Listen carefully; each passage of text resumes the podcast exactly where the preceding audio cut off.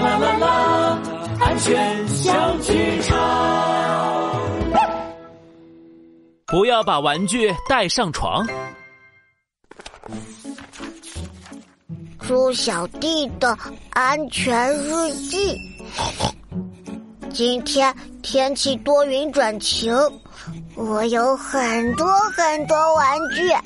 我把最喜欢的小汽车和玩偶摆在床上，让他们陪着我睡觉。我是中午睡觉的时候，睡着睡着，毛茸茸的玩偶一直刺到我鼻子。好难受呀！我一翻身，哎呀，小汽车扎到了我的屁股。猪小弟，把玩具放在床上是很不安全的。哦，有的玩具棱角坚硬，很容易划伤我们的皮肤；有的玩具虽然很柔软，比如毛绒玩具，但是。我们睡着以后，在翻滚过程中容易被毛绒玩具压住口鼻，造成呼吸困难。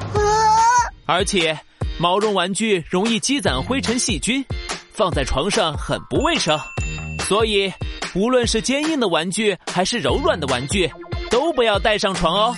哦哦，我知道了，我要给我的玩具们找一个专属位置。嗯。就放在玩具收纳盒里吧。呆呆熊，拉布拉多警长说的对哦，要把玩具收拾好，不要把玩具带上床哦。小朋友们，准备好和拉拉兔老师一起唱歌了吗？